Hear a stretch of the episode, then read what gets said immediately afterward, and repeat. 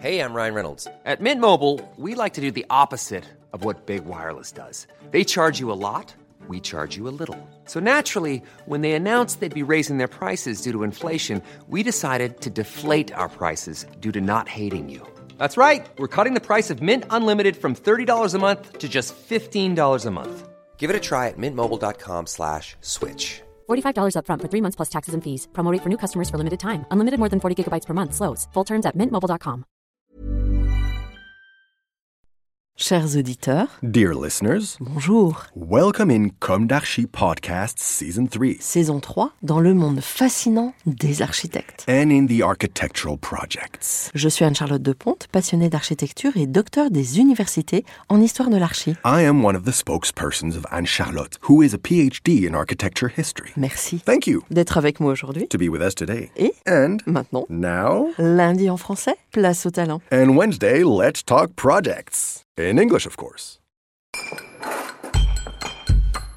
Bienvenue dans Comme d'Archi. Chers auditeurs, ravis de vous retrouver aujourd'hui en compagnie de Nicolas Buisson et Hugo Crespi. Bonjour Nicolas et Hugo. Bonjour. Bonjour. Bienvenue dans Comme d'Archi. Vous êtes architecte et à la tête de Foral Studio, agence d'architecture, d'architecture d'intérieur et d'urbanisme, lauréate des albums des jeunes architectes et paysagistes 2020, donc relativement récent. Vous revendiquez une architecture frugale et bioclimatique en mettant la réponse à la crise climatique au cœur de vos projets, quelle qu'en soit l'échelle. On va commencer par le début. Quels sont vos parcours respectifs Quelle a été votre jeunesse Où s'est ancrée votre envie d'architecture Quelles ont été vos études? Alors on commence par Hugo ou Nicolas?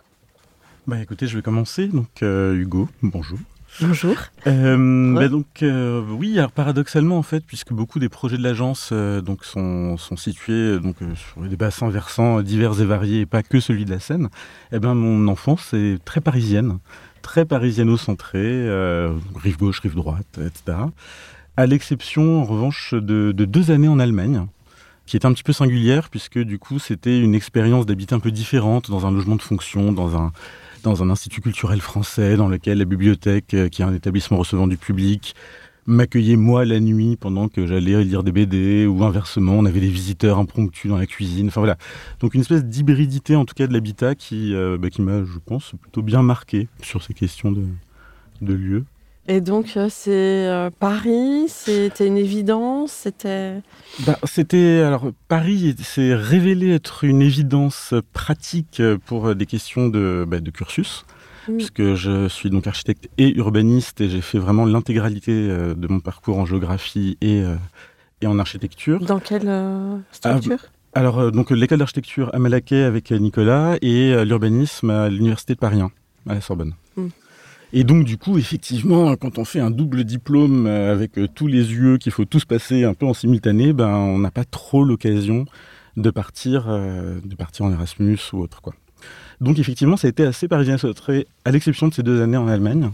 D'accord. Mais euh, voilà. Mais votre envie d'archi, c'est... euh, Alors cette envie d'archi, bah, elle est à la croisée de, elle est à la croisée de plusieurs choses. Euh, alors euh, comment dire, elle était, bah, bon, on va peut-être parler de, je vais peut-être parler d'une anecdote. Euh, mais depuis que je suis tout petit, je, je dessine euh, donc une, euh, enfin, ça, ça paraît vraiment ridicule, hein, mais c'est une forme donc de, de plan de ville imaginaire, d'une capitale, d'une île imaginaire qui s'appelle Mandier Noir. Euh, et donc, il y a plusieurs dizaines de feuilles à quatre que j'accroche au mur, que je change périodiquement en fonction des, des humeurs du moment, etc. Et donc, déjà, une volonté bah, qui a paru très jeune quand j'étais en CE2, bah, de, de dessiner l'espace, de dessiner une topographie, de dessiner un paysage. Alors, c'est pas la même chose d'ailleurs sur Nicolas, il en parlera tout à l'heure, c'est pas les mêmes échelles, etc. Mais, euh, mais c'était voilà, déjà une, première approche sur cette, euh, sur cette envie d'archi, mais qui n'était pas forcément euh, nommé comme tel dès le départ, puisque le mot architecture, bah, dans nos parcours respectifs, il arrivait très tard. Moi, j'étais dans un lycée dans lequel, quand vous disiez que vous alliez faire autre chose qu'une qu'une classe préparatoire, on tolérait médecine ou, ou droit, et c'était tout. Donc l'architecture n'était même pas en fait un sujet. Et, euh, et donc, euh, pour tout vous dire, je voulais faire du géomarketing, parce que c'était le seul truc euh, que m'avait donné le NICEP à cette époque-là. Mais je savais que ça avait un rapport avec l'espace, je savais que ça avait un rapport avec le territoire, avec ses différentes échelles. Et, c'est donc après, des années de, après deux années d'études littéraires pour le coup, que j'ai compris qu'il existait d'autres choses, qu'on pouvait travailler l'espace autrement que dans une perspective publicitaire euh, sur ces sujets. Et donc euh, voilà, j'ai postulé aux écoles d'architecture où j'étais pris du coup à l'école d'archi de Malaquais. Donc le terme architecture est arrivé Mhm. assez tard, euh, assez tard dans mon parcours et bah, qui du coup était un parcours qui était plutôt empreint de sciences sociales. Et, euh, et donc euh, après tout le reste de mes études d'archi a essayé de, bah, de renouer les deux et de fabriquer une méthodologie de travail qui était bah, un peu différente de celle que j'avais apprise à l'université et de celle que j'apprenais aussi en école d'archi. Alors Nicolas, Bonjour. bonjour. Euh, moi, j'ai également grandi à, à Paris, en tout cas jusqu'à mes, mes 8 ans, dans un cadre familial euh, autour de l'artisanat, de, de l'art, dans un contexte quand même particulier. Par exemple, j'ai pas, euh, je suis pas allé en maternelle, euh, les premières années en tout cas, euh, et j'accompagnais ma, mère, qui était militante à TD Carmonde, qui animait des ateliers de rue de peinture à Ménilmontant pour les enfants pauvres et des, déscolarisés. Et donc, voilà, j'ai passé une partie de ma tendre enfance dans la rue, à peindre avec les, enfants des quartiers. Et c'est vrai que c'est une enfance assez dépouillée, avec peu de moyens à la maison, pas de télé, pas de jeux vidéo, beaucoup de lecture, et petit à petit de, la réalisation d'objets, de, euh, beaucoup de production manuelle euh, par euh, différents biais. Mon père euh, un- une sorte de transfuge euh, social. Il a quitté euh, sa famille du, sud de la France à 14 ans et il est monté à Paris à 17-18 ans pour apprendre l'ébénisterie, aller écouter en éditeur libre Deleuze à Vincennes. Et quand je, je nais, il monte une, coopérative d'ébénisterie avec d'autres artisans. Et donc voilà, c'est aussi des premiers pas dans, dans la, poussière, du bois, les odeurs de colle, de vernis.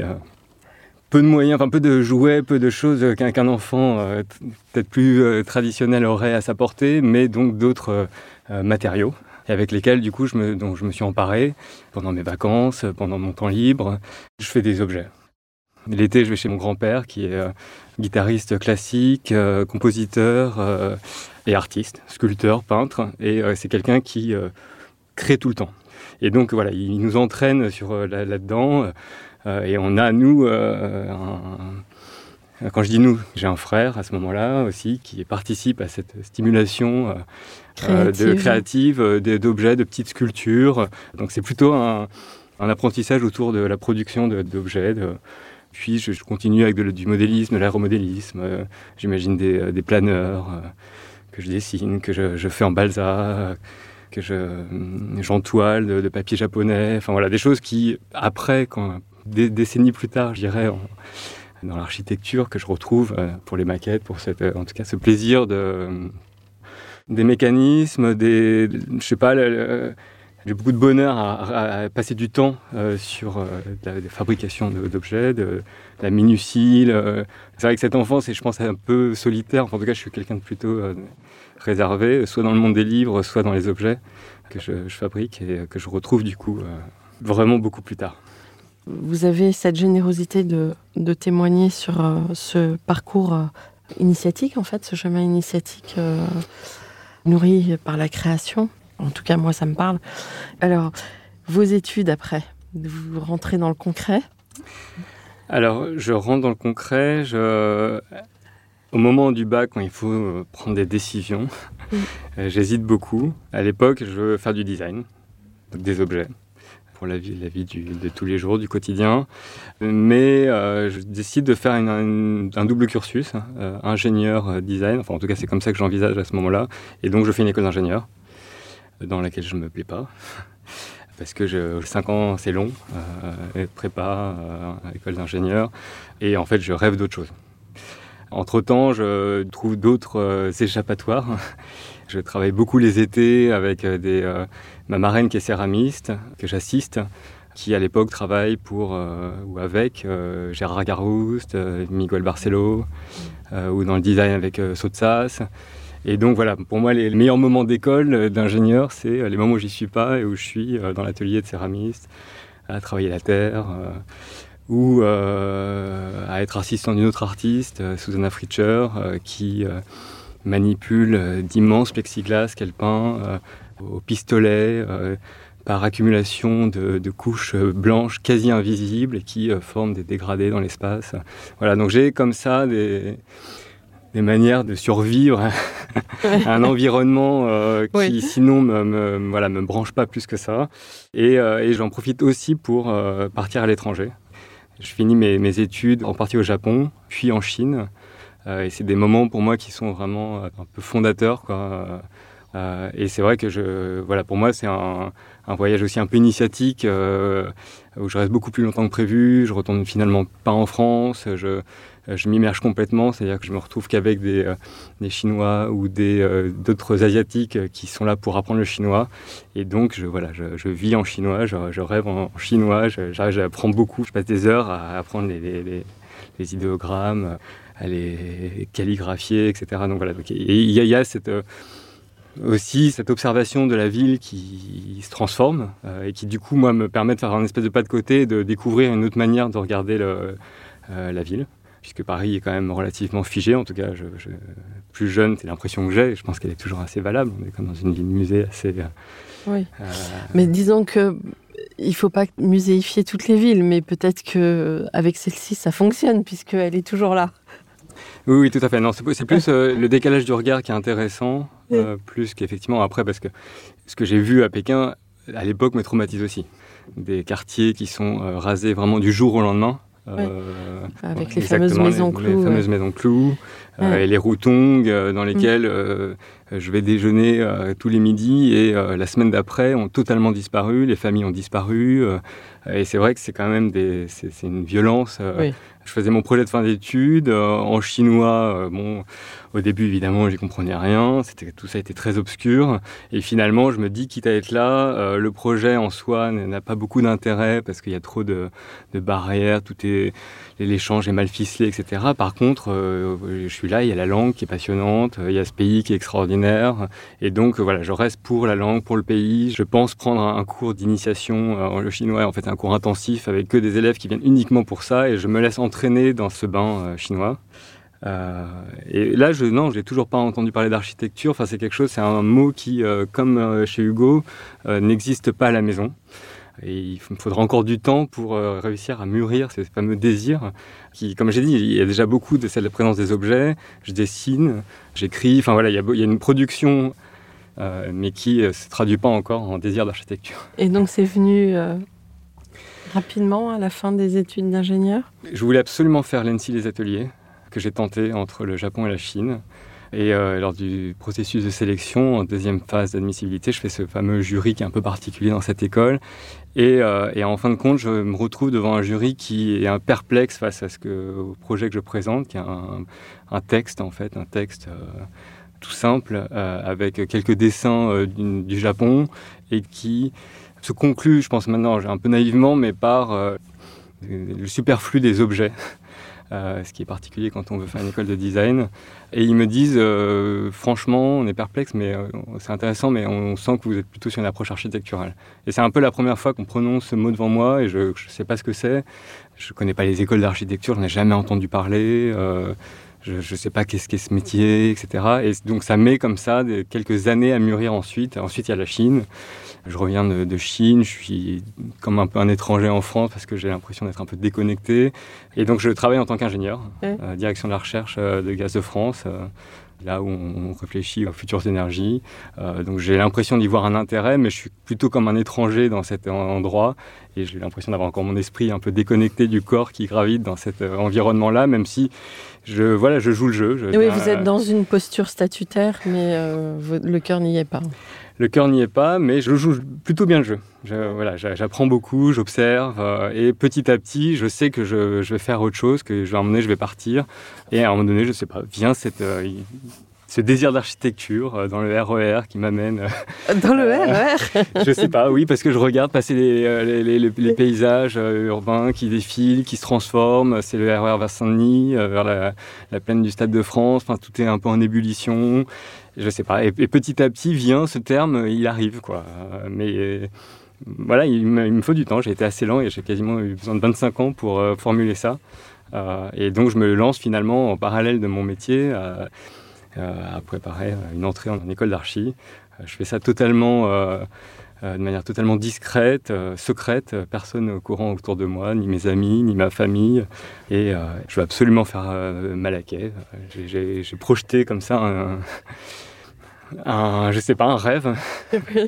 Euh, et, euh, et donc, je, je- voilà, je suis, je suis admis et j'annonce euh, un jour euh, à tout, tout le monde, à, me- à mes parents, à mes amis, euh, euh, voilà, demain je démissionne et après-demain je, je rentre en école d'architecture à 26 ans. Et donc, c'est comme ça que je rentre euh, en école et que je rencontre Hugo euh, très rapidement. euh. Vous êtes devenu camarade de charrette Oui, on était un groupe assez nombreux en fait euh, à Malaquais, assez hétérogène.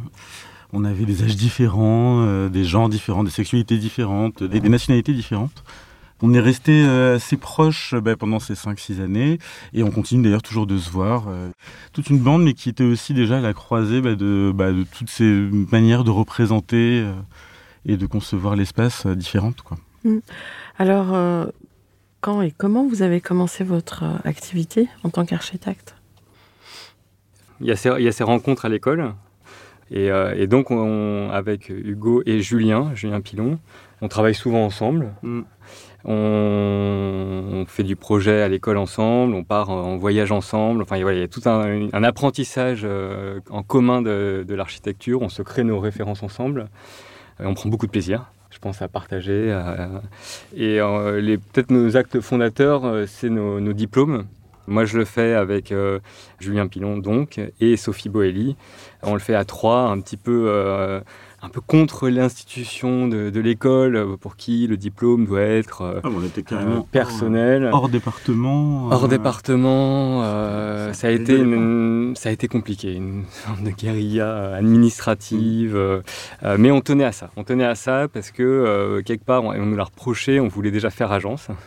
Euh, en tout cas, c'est comme ça qu'on nous l'a formulé. Euh, euh, mais voilà, on fait ce diplôme. Nous, alors, Hugo a une, année d'écart, puisque comme il fait Urba en parallèle, il intercale les années. Mais nous, avec Julien et, Sophie, on fait ce diplôme en Ile-de-France, à Fos, dans une, vallée qui historiquement a connu de, la terre, terre cuite, mais qui est complètement délaissée. et on décide de réactiver une filière de terre crue qui euh, redonnerait corps à cette euh, vallée un peu euh, euh, que nous on avait appelé déterritorialisée, c'est-à-dire euh, euh, avec euh, une influence de Roissy, euh, Charles de Gaulle, un émiettement euh, du tissu, etc. Et donc voilà, on se dit, euh, euh, ça peut être un lieu de production, de production de, de terre, pour faire du pisé, euh, pour construire en pisé sur site, euh, et comme ça, au-delà d'un projet de construction et de réurbanisation, euh, qui est aussi un projet de, euh, qui soit productif et qui, euh, et qui parle de la ressource euh, du, du territoire. Et, voilà, ça c'est un peu, et Hugo, donc, euh, il faut qu'il Ouais. en parle, mais il a également une démarche euh, similaire dans le- les Pyrénées. Oui, c'était euh, mais sur une autre matière première qui était plutôt le bois pour le coup. On était donc on a travaillé avec un Romain Storder, Pierre Gourvenec et, et Julien Senet, je crois que j'ai cité tout le monde, sur la question du développement de la filière bois donc euh, dans les vallées béarnaises. Euh, filières bois qui sont très difficiles d'accès, qu'il faut débarder par câble et qui trouvent très peu de débouchés également. Alors déjà, il n'y a plus de savoir-faire pour euh, pouvoir travailler ces forêts-là, puisqu'ils sont italiens maintenant et euh, très peu de débouchés, puisque en général, ça finit en pelé chez Total pour euh, l'usine à granulés. Et, euh, et donc, c'est fort de ce constat bah, qu'on décide de, bah, de travailler sur cette forêt bernaise et de la travailler avec aussi, bah, comme Nicolas, la question du développement territorial de ces petites communes séparées par une infrastructure ferroviaire qui les sépare toutes et qui fait que la cohésion historique entre elles ne fonctionne plus.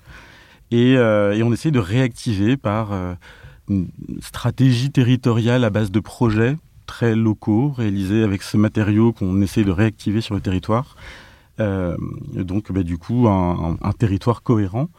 Et euh, c'est vrai que c'était un peu, on commençait à faire, à faire agence un peu en amont, parce qu'on était aussi allé chercher les futurs utilisateurs. Enfin, nous, on, on travaillait avec les élus déjà, qu'on avait euh, convaincu, convaincu, voilà, de, bah, de nous suivre, de, de, venir à Paris. Ils nous avaient accueillis chez eux. On travaillait un peu avec eux, et on était déjà dans une approche qui était euh, pas celle d'un diplôme dans sa chambre ou à la mezzanine de Malaquais, mais déjà les mains dans le territoire. Voilà. Et c'était pour nous quelque chose d'assez important. Et donc, c'est deux diplômes sur des thématiques en fait assez, assez semblables.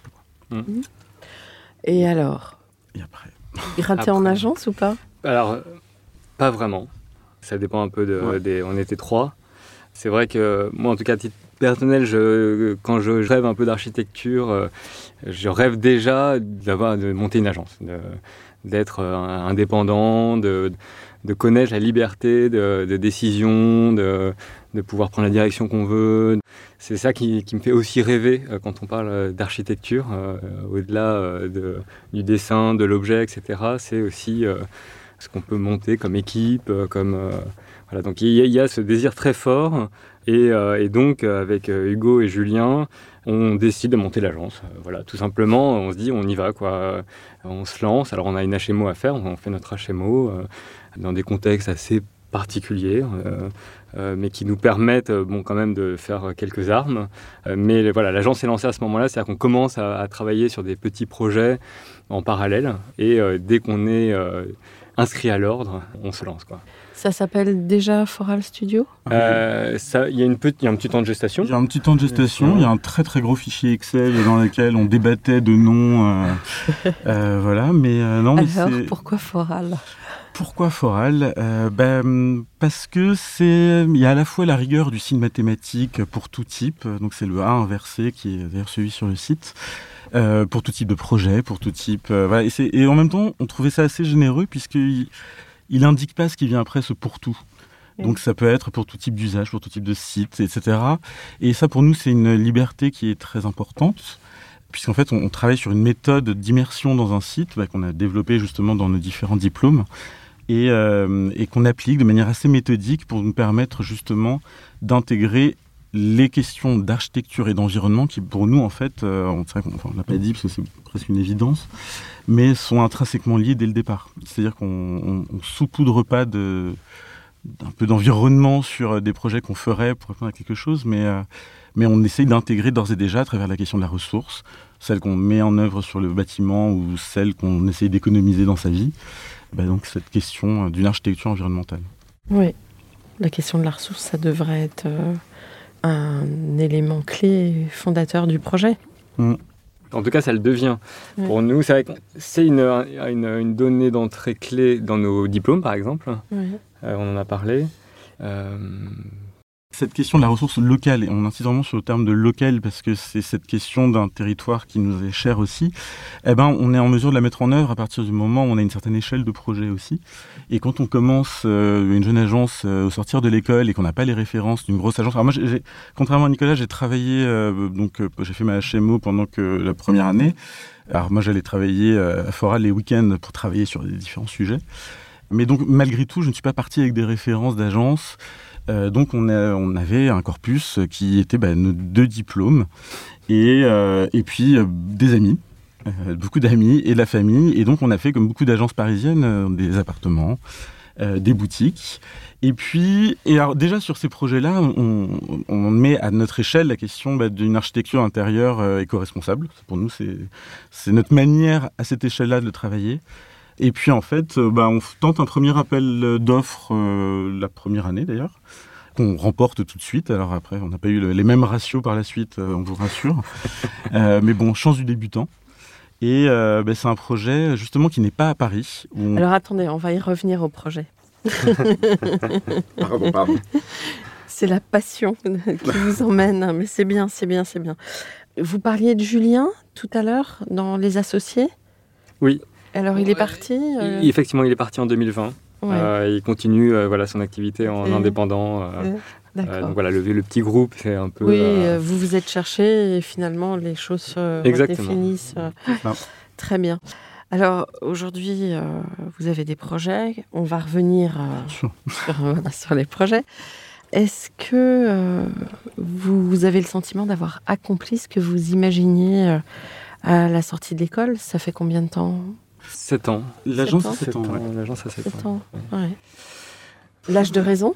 L'âge de raison, bah sur le oui, on est. Enfin, bon, déjà, on va commencer par un oui sur l'outil qu'on a fabriqué, euh, cette agence, cette équipe, ces méthodes de travail, cette diversité de projets, puisque on fait euh, du logement, des équipements, on travaille sur. euh, alors, je, parlais de trois bassins versants parce que euh, l'agence s'est implantée aussi du coup sur la Loire, l'agence parisienne, et puis pour accompagner aussi euh, bah, les, mouvements de l'équipe euh, donc dans les Bauges.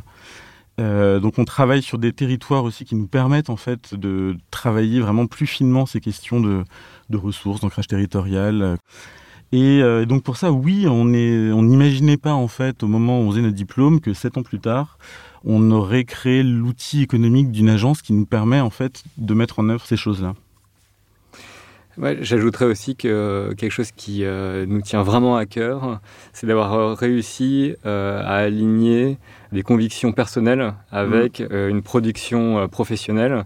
Et ça, on- bon, c'est un peu ce que je racontais plus tôt, mais c'est, je pense que c'est quelque chose que j'ai vraiment très longtemps cherché, de savoir comment on met toute cette énergie du quotidien, euh, d'un travail qui quand même demande beaucoup d'investissement et d'engagement au service de causes qu'elles soient écologiques euh, ou sociales, euh, qui nous sont chères et euh, qui fait qu'effectivement, je pense qu'on est content d'avoir cet outil, de se lever le matin. De...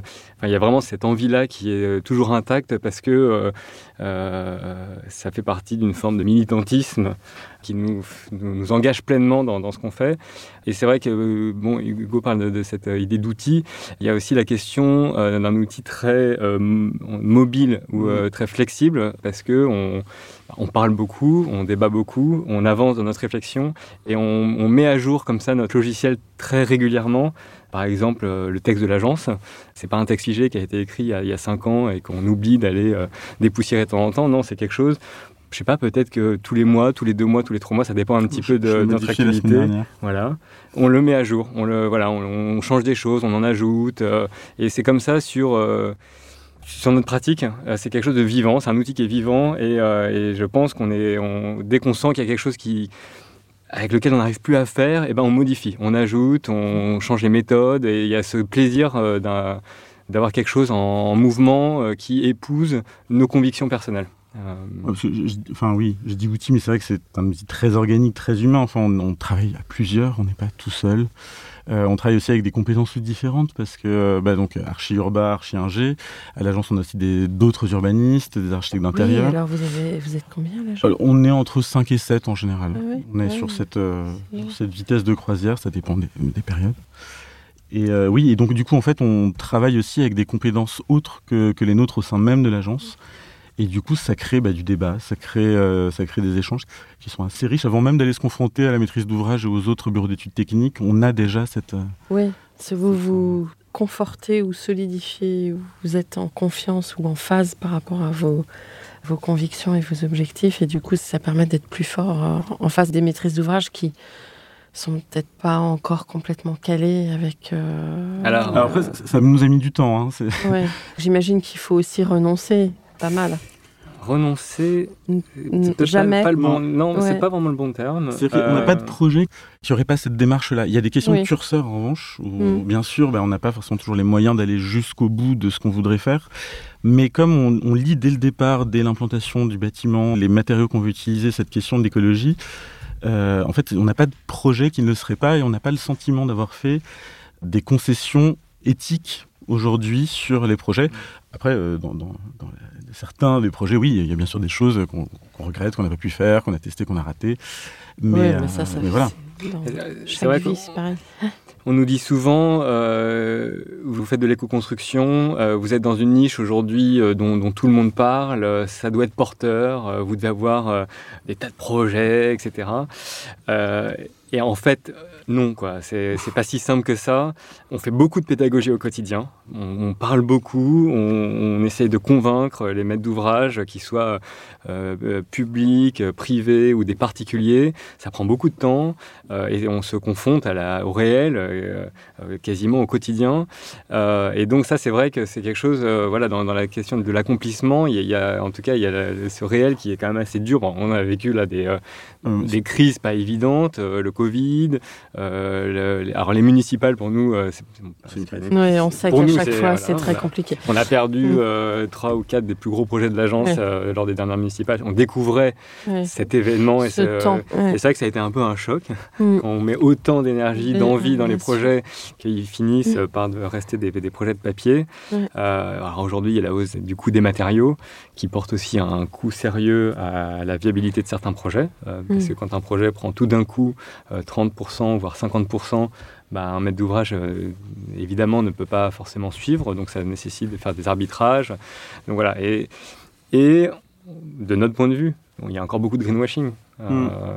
Clairement à toutes les strates de la société, mais c'est vrai qu'on on sent, du coup, c'est pour ça qu'on nous dit ça doit être porteur, et à la fois, euh, quand on est face à, à- à l'action, euh, bah, c'est plus compliqué. Il y, a, il y a- il y a- il y a moins de monde en tout cas, euh, ça demande beaucoup d'efforts, donc c'est vrai que voilà, il y a un peu ce- cette euh, Oui, mais on cette le- contradiction.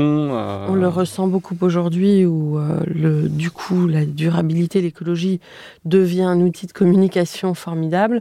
Mais comment aller vérifier que derrière c'est tangible? C'est pas parce qu'on l'a dit que ça l'est. Ça c'est un peu le défaut aujourd'hui. On est en surcommunication. On croit qu'on a dit la formule et du coup c'est bon. Ben non en fait. Et puis Ouais. c'est considéré aussi comme une plus-value, quelque chose qu'on peut aussi, du coup, euh, qui coûte plus cher, mais qu'on peut aussi facilement retirer en temps de crise. Et, euh, et donc, du coup, bah, Oui. on fait Le luxe. Voilà, exactement. Et, euh, et nous, on milite justement un peu contre cette Alors que c'est l'inverse parce qu'on est dans l'essentiel, dans l'essence et que du coup l'essence elle pourra se projeter loin. L'essence et l'essence parce Ouais, que nous enfin nous pour nous c'est vraiment très important aussi c'est que Ouais. euh, on parle à des maîtrises d'ouvrage qui sont pas forcément convaincus et une des manières de les convaincre pour nous c'est aussi de parler de cette question de l'intégration du projet dans une culture constructive des artisans qui viennent à, enfin, d'à côté le chêne on sait d'où il vient etc donc ça pour eux c'est un premier argument.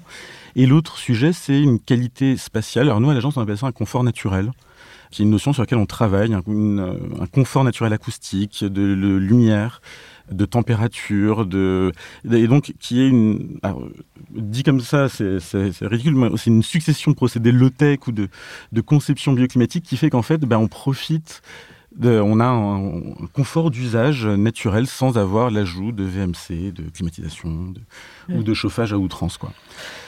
Mhm. Mais c'est pas juste un gain économique, c'est voilà, c'est vraiment une expérience différente. Bien sûr. Euh, alors, l'histoire de vos projets, vous pourriez la formuler ou et vos projets emblématiques? Bah, dans l'histoire des projets, il y, a une méthode qui pour nous est vraiment importante, euh, qui nous permet d'initier chacun des projets. Et tous les projets passent par cette méthode. On est là-dessus très rigoureux Mm. et systématique, Avec des variantes. euh, avec des variantes évidemment, mais qu'on aborde un sujet euh, d'architecture d'intérieur, euh, un, un- un projet de, de- de la conception d'un bâtiment neuf, une réhabilitation avec une extension, ou un projet de, de territoire, par exemple, on passe toujours par cet outil qu'on a appelé programme environnement et territoire, pour l'acronyme. voilà, et qui euh, nous permet, euh, en fait, nous oblige à euh, passer en revue un certain nombre de, de- de critères, de caractéristiques euh, du site. Alors, ça va être les entrées bioclimatiques, le, le climat, la géographie. Ça va être euh, la question des ressources. euh, Qu'est-ce qu'on trouve autour du site de projet euh, La question des savoir-faire aussi. Des, des savoir-faire associés à ces ressources. Euh, la question de l'histoire euh, des, savoir-faire ou des, euh, techniques constructives ou, des styles architecturaux. On cartographie aussi ça, on regarde qu'est-ce qui se fait. Alors, on dit ça parce qu'on intervient en- un peu partout en France.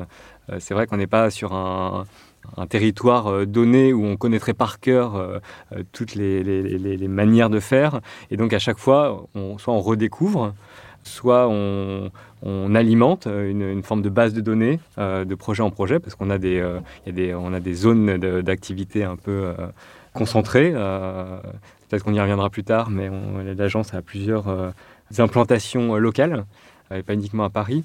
Donc voilà, donc il y a dans l'histoire des projets, ça commence comme ça. Ça commence par euh, cet état des lieux qui nous prend du temps, qui est vraiment quelque chose euh, voilà, qui est un peu euh, particulier à l'agence, sur lequel plusieurs personnes peuvent intervenir. et c'est là qu'on dit un urbaniste peut intervenir sur, sur ce regard sur le territoire, et un architecte d'intérieur aussi. parce qu'il va avoir d'autres choses, d'autres manières, d'autres matériaux, comment les utiliser. Par exemple, sur un des projets à Zel Rideau, on avait, on a découvert qu'il y avait, c'était un, un, haut lieu de la vannerie, euh, voilà, qu'est-ce qu'on fait de la vannerie? Et ça, voilà, pour nous, c'était un peu inhabituel. La vannerie en, construction, euh, a priori, on va pas aller très loin. Mais voilà, on a réussi à, l'incorporer au projet euh, parce que les architectes d'intérieur aussi ont réfléchi à comment ça pouvait venir créer des cloisons ou des, supports intérieurs. Voilà un exemple. RDAI travaille beaucoup comme ça mm. dans le monde entier. Donc, pour nos auditeurs, RDAI qui fait les boutiques Hermès. Alors, est-ce que vous pouvez nous citer des projets? Alors on a ben, le premier projet, donc euh, premier projet public, premier projet gagné de l'agence qui était donc à Alixan.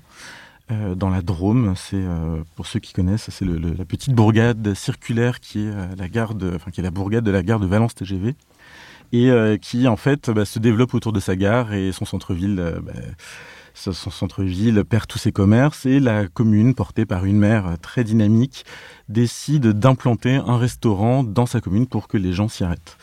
Et donc, euh, bah, c'est notre première vraie expérience de réhabilitation dans un grand volume. Il y a une cour, il y a un extérieur, il y a des façades. Donc pour nous, c'est bah, un grand truc. Et euh, il y a quelque chose qui nous séduit aussi tout particulièrement, c'est ben, on est entre deux rues circulaires et on se dit tiens ça pourrait être intéressant d'aller peut-être de l'une à l'autre et de recréer de nouveaux parcours. Et puis on voit à l'arrière il y a une grange en, pisé. Et donc euh, pisé de la terre euh, damée. Euh, une grange un peu croulante et qui dans le programme est donnée à détruire. Et donc oui, puisque dans le programme, tout est tourné vers la place. Et voilà. Et donc, en fait, petit à petit, on se dit, non, non, mais quand même, cette grange, elle est vachement intéressante, elle est même presque plus intéressante que la vieille bâtisse à côté. Et on va y faire la salle de restaurant. Et, euh, à partir de là, on construit ce projet qui est euh, soumis à des questions de stabilisation de cette grange, justement, qui effectivement s'effondre. Euh, on y convoque d'autres matériaux locaux qu'on commence à qu'on identifie et on vient refabriquer cette percée, cette traversée dans le village euh, à partir de tout ça. Donc ça, c'est la première... Euh, Et c'est ce qui nous fait gagner le projet. Ah c'est qu'on est les seuls à proposer la conservation de cette grange, qui est globalement méprisée par euh, le programme et par également les, réponses de nos confrères et consoeurs qui en fait proposent tous de la démolir à la demande de la mairie. Mais et nous on y voit, on y voit en, une plus-value architecturale vraiment extrêmement importante. En plus, elle, elle a une très belle hauteur sous plafond, donc c'est des murs en pisé qui, qui montent à 4,50 m, dont la matière est vraiment, alors elle est très abîmée, mais elle a une rugosité. D'ailleurs, même après le chantier, euh, elle va continuer à s'effriter. Enfin, c'est un mur vivant, mais qui a été extrêmement bien reçu après la, livraison. Pendant le chantier, ça a été, enfin même pendant la conception, voilà, ça n'a pas été si simple à, convaincre. C'est vrai qu'au-delà de la mer, ensuite, il a fallu que tout le monde euh, euh, adhère. Mmh. Euh, mais finalement, mettre en valeur un, matériau historique de la région qu'on méprise un peu parce que c'est plutôt un matériau relégué à de la construction agricole ou rurale, finalement, les gens en ont été très fiers. Et on a eu d'excellents euh, retours sur cette matérialité euh, très présente et qui, c'est vrai, a fait beaucoup dans le projet. Mm. Mm. Euh, non, et puis pour citer peut-être d'autres projets, bah, peut-être de la même échelle aussi, puisque la force des, marchés publics fait que bah, on a les références de l'échelle de projet qu'on a et on, on, commence justement à sortir un petit peu aussi, mais, mais donc on a gagné un projet à Mazières de Touraine, même configuration, un autre bistrot rural porté par la mairie. Avec le maire qui appelle la mère d'Alexandre ouais, pour vérifier. peut-être un conseil aux, futurs, aux étudiants en archi, euh, soignez bien vos maîtrises d'ouvrage précédentes. voilà. Euh, et qui effectivement, la, la, mère avec qui on avait un très bon rapport à euh, convainc le maire de la viabilité de notre proposition et de, notre équipe. Et donc nous sélectionne pour, pour mener ce petit projet. Et puis il y a aussi euh, une aventure un peu kafkaïenne, c'est que donc il y, a une, il y a une belle longère qui est sur la route dans laquelle était projetée la salle de restaurant et des petites granges derrière toutes croulantes mais qui ouvrent sur la place. Et du coup on se dit bah non on va peut-être inverser le schéma. Et, euh, et, puis là, on se retrouve perdu dans une, dans une aventure de, de subvention qui fait que, en fait, euh, bah, ce bâtiment qui s'écroule pourtant, eh ben, il doit être euh, apparaître sous le nom de réhabilitation pour obtenir des financements. Puis il y a de la géothermie qui arrive en plus. Enfin, voilà. Donc du coup, on, le projet, on le prend, on le retravaille. Euh, nombreuses, fois. nombreuses fois. Il y, a, il y a un premier projet d'extension euh, neuve dont on est très content à l'époque, euh, qui plaît à tout le monde et qu'en fait on met à la poubelle euh, et on recommence à zéro totalement parce qu'il y, y, a cette histoire de subvention qui, qui débarque, qui dit non, il faut être dans l'emprise de l'existant, il faut que ce soit une réhabilitation, je mets des guillemets, oui. euh, parce oui. que euh, un bâtiment non fondé, croulant, euh, voilà, ne peut pas être réhabilité ben, forcément simplement. Et donc on, voilà, on, refait, on réimagine un, autre volume avec, on fait un jeu de, toiture euh, au même emplacement, mais donc voilà, on a quand même l'impression d'un bâtiment, d'une extension euh, contemporaine, euh, en lieu et place de, des anciennes, et euh, se pose la question à nouveau des, matériaux. On attend de nous, et les architectes des bâtiments de France, la mairie attendent de nous qu'on mette de l'ardoise en toiture, c'est le réflexe euh, local, mais en se renseignant, on voit que bah, il y, a, plus d'ardoise locale. La, grande ardoisière d'Angers-Trélazé, euh, magnifique a fermé en 2014 et en fait il n'y a plus quasiment aucune production d'ardoise en France à part quelques petits producteurs de niche mais qui sont vraiment pour le dédiés plutôt au patrimoine. Et donc on se dit mince on va, on va pas faire venir de, de l'ardoise euh, d'Espagne ou pire de, de Chine, qui est des ardoises qui vont parcourir le monde euh, parce qu'au gré des appels d'offres publics, on va pas contrôler leur provenance, etc. Et donc on dit euh, cherchons une alternative à la mairie. Donc on a cette fameuse nous, carte des ressources qui fait qu'on regarde dans un, un, périmètre de 50 km à la ronde à peu près qu'est-ce qu'on peut trouver comme alternative.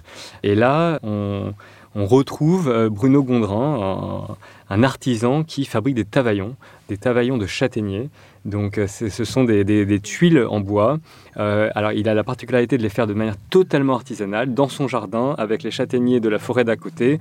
Et ses seuls outils sont une hache et c'est marrant quoi. Et donc il fend, il fend des rondins à la hache.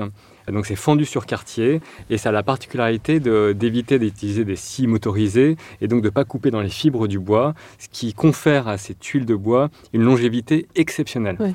Euh, C'est-à-dire que ça peut durer un siècle. J'avais euh, déjà vu ça. On ouais. peut les retourner mmh. au bout de 50 ans euh, pour les faire travailler de l'autre côté. Et donc voilà, le tout avec une empreinte carbone évidemment extraordinairement plus, enfin moins, moins importante qu'une extraction de, d'ardoise, euh, et le tout pour un prix similaire. Alors on se dit euh, banco.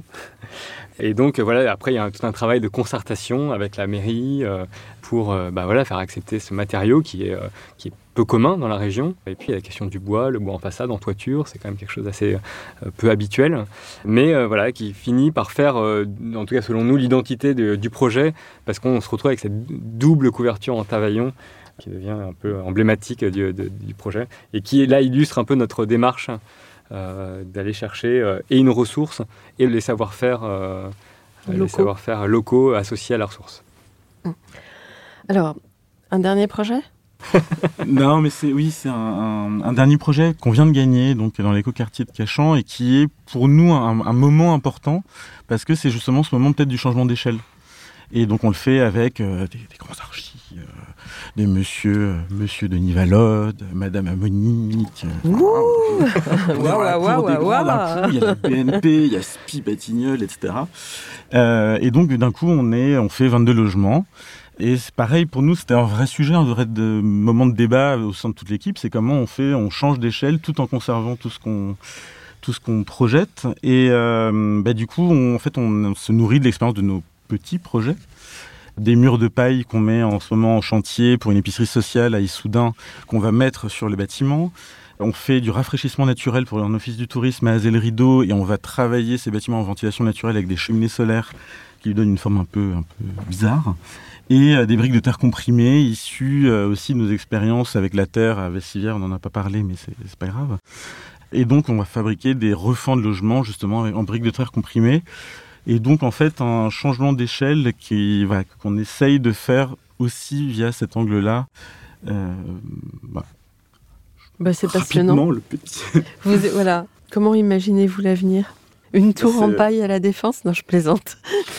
Bah, c'est- en tout cas, on est, on- c'est vrai qu'on n'a pas, on n'a pas trop parlé de la paille, mais on est des fervents euh, Mm. militants de ce, ce matériau. Euh, Moi, je suis formé euh, pro-paille.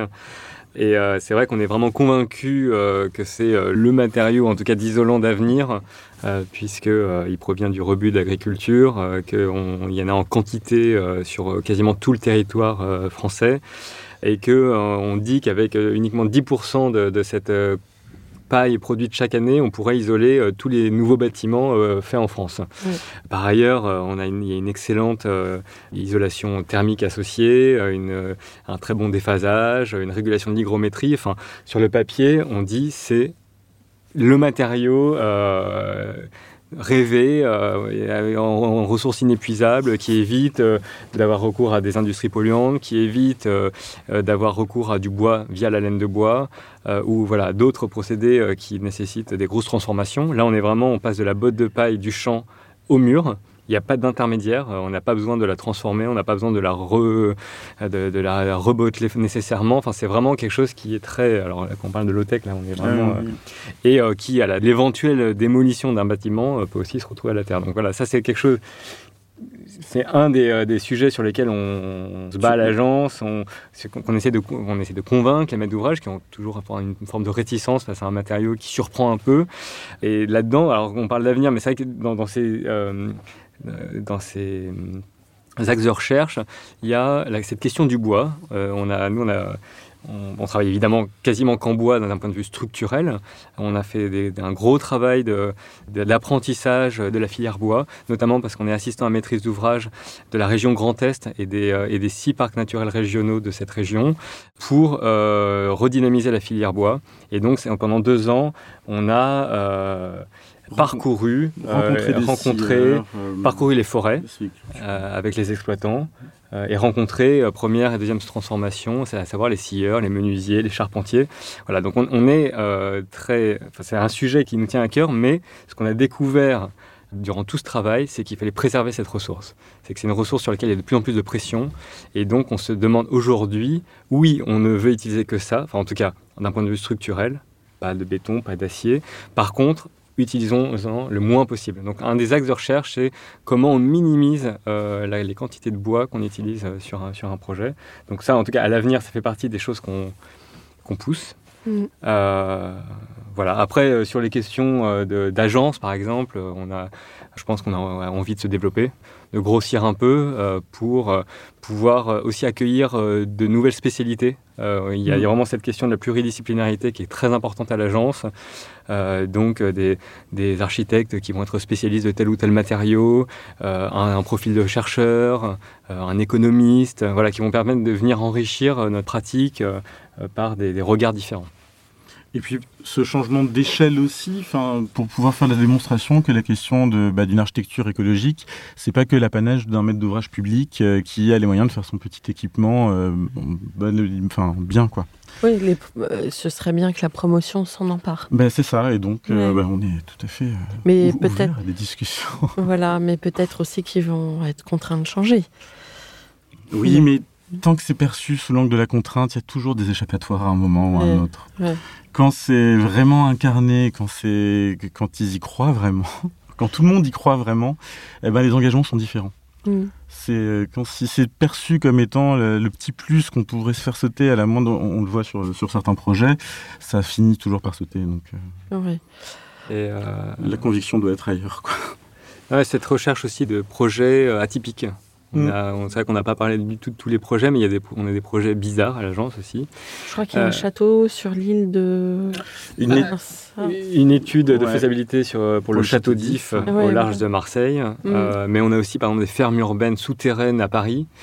On en est à nos 30 000 mètres carrés, pour parler gros chiffres, euh, de fermes urbaines souterraines dans des anciens parkings, plateformes euh, de la drogue euh, de, Paris, qu'on transforme donc en champignonnière, en académie de sabre laser prochainement.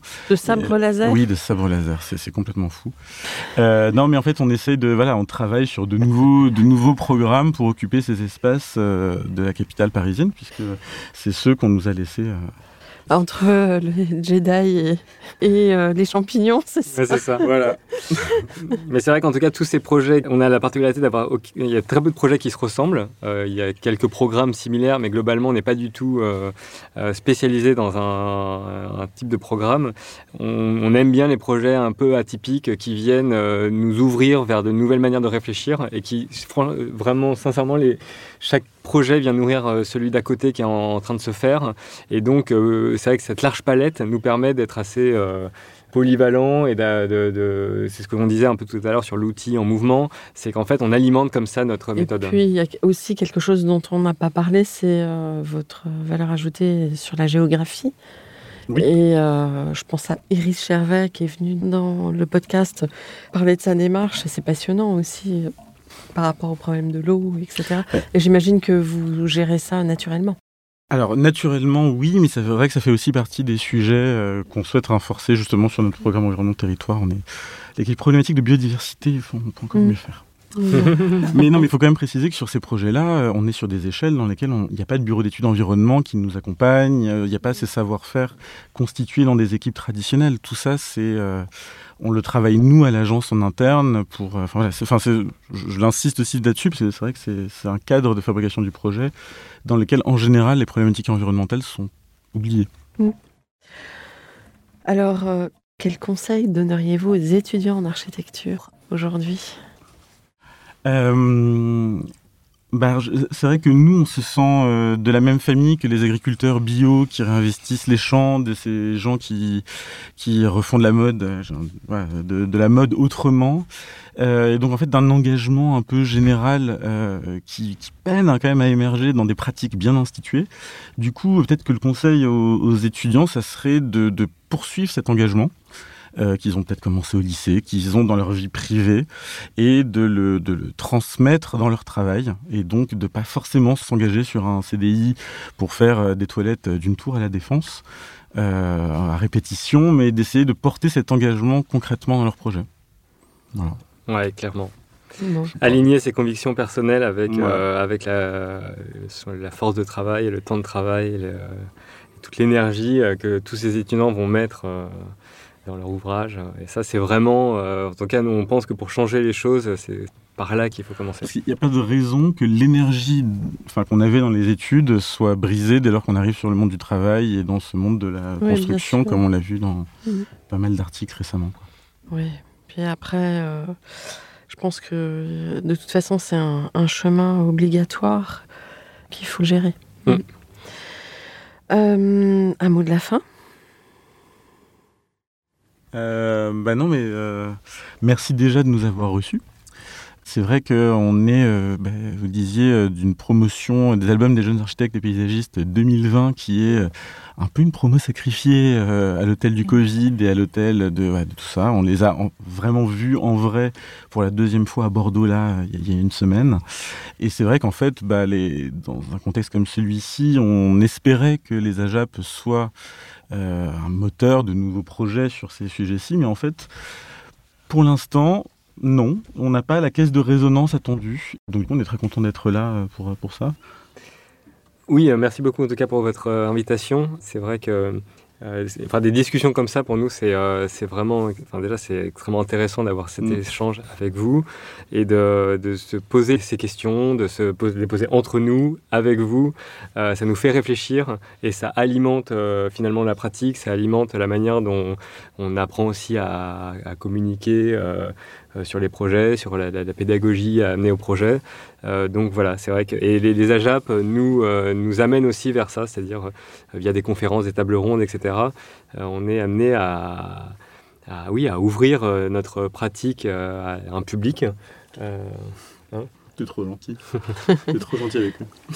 Mais euh, en tout cas, moi, je vous remercie beaucoup d'être venu euh, ici parce qu'on est euh, convaincus euh, qu'il faut arrêter de polluer nos sols, envoyer n'importe quoi dans l'air et, consommer à outrance. Hein. C'est vraiment...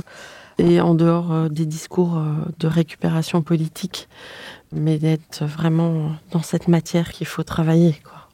Donc bravo, vraiment bravo, continuez. Et merci parce que vous êtes aussi plein de sensibilité et euh, on sent qu'il y a des, une capacité créative forte. Donc euh, continuez, continuez. Merci. Merci à vous. Merci beaucoup. Au revoir chers auditeurs, merci pour votre écoute et à la semaine prochaine pour un nouveau sujet. D'ici là, n'oubliez pas l'épisode en anglais et prenez soin de vous. Au revoir.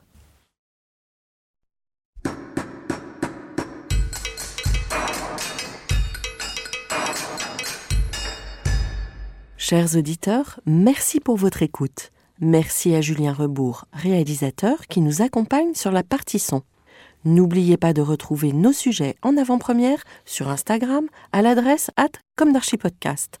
Si vous aimez ce podcast, favorisez sa diffusion en lui donnant 5 étoiles sur Apple Podcast, plus un petit commentaire, ou sur votre plateforme de podcast favorite. Et surtout, abonnez-vous pour écouter tous nos épisodes gratuitement. À bientôt et d'ici là, prenez soin de vous.